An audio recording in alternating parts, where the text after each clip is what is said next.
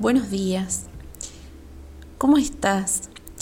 En el día de hoy quería reflexionar sobre los abuelos, pensando en una fecha que aconteció el 26 de julio, en donde la Iglesia Católica celebra a San Joaquín y Santa Ana, los venerables custodios de María.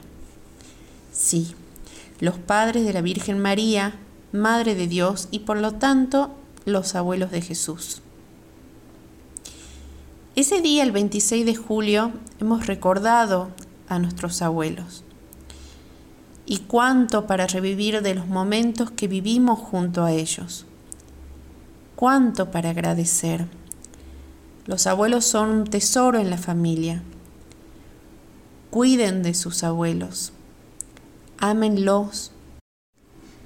Que hablen con los niños si nos ponemos a pensar, cada uno de nosotros ha hecho experiencia de la sabiduría de los abuelos, tantas veces expresada en una palabra, en un gesto, en una sonrisa, en un silencio cómplice, porque había algo entre el abuelo y el nieto, entre la abuela y la nieta, que era una sorpresa para dar a la familia.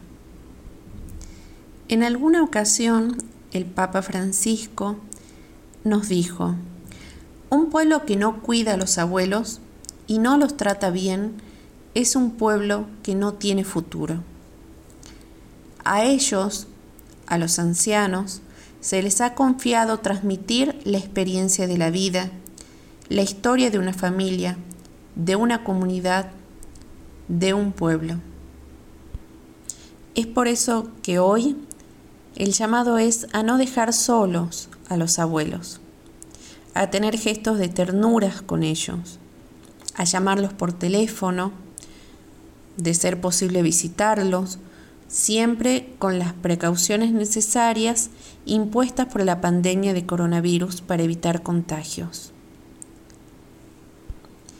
No los dejemos solos. Podemos hacer videollamadas, escucharlos y sobre todo tener un gesto de ternura con los ancianos y las ancianas, sobre todo aquellos que están en residencias y que desde hace tantos meses no ven a sus seres queridos.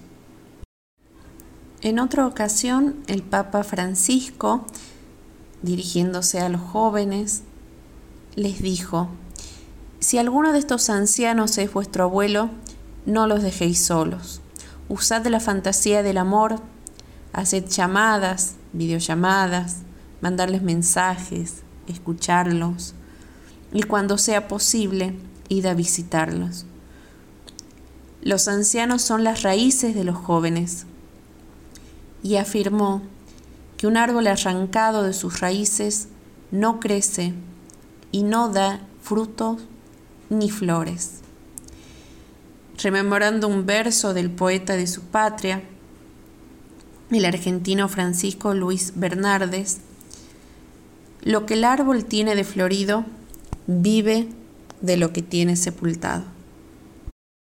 Y nos unamos al rezo del Papa. Recemos por los ancianos que sufren este momento de forma especial, con una soledad interior muy grande y tantas veces con mucho miedo. Rezamos para que Dios esté cercano a nuestros abuelos.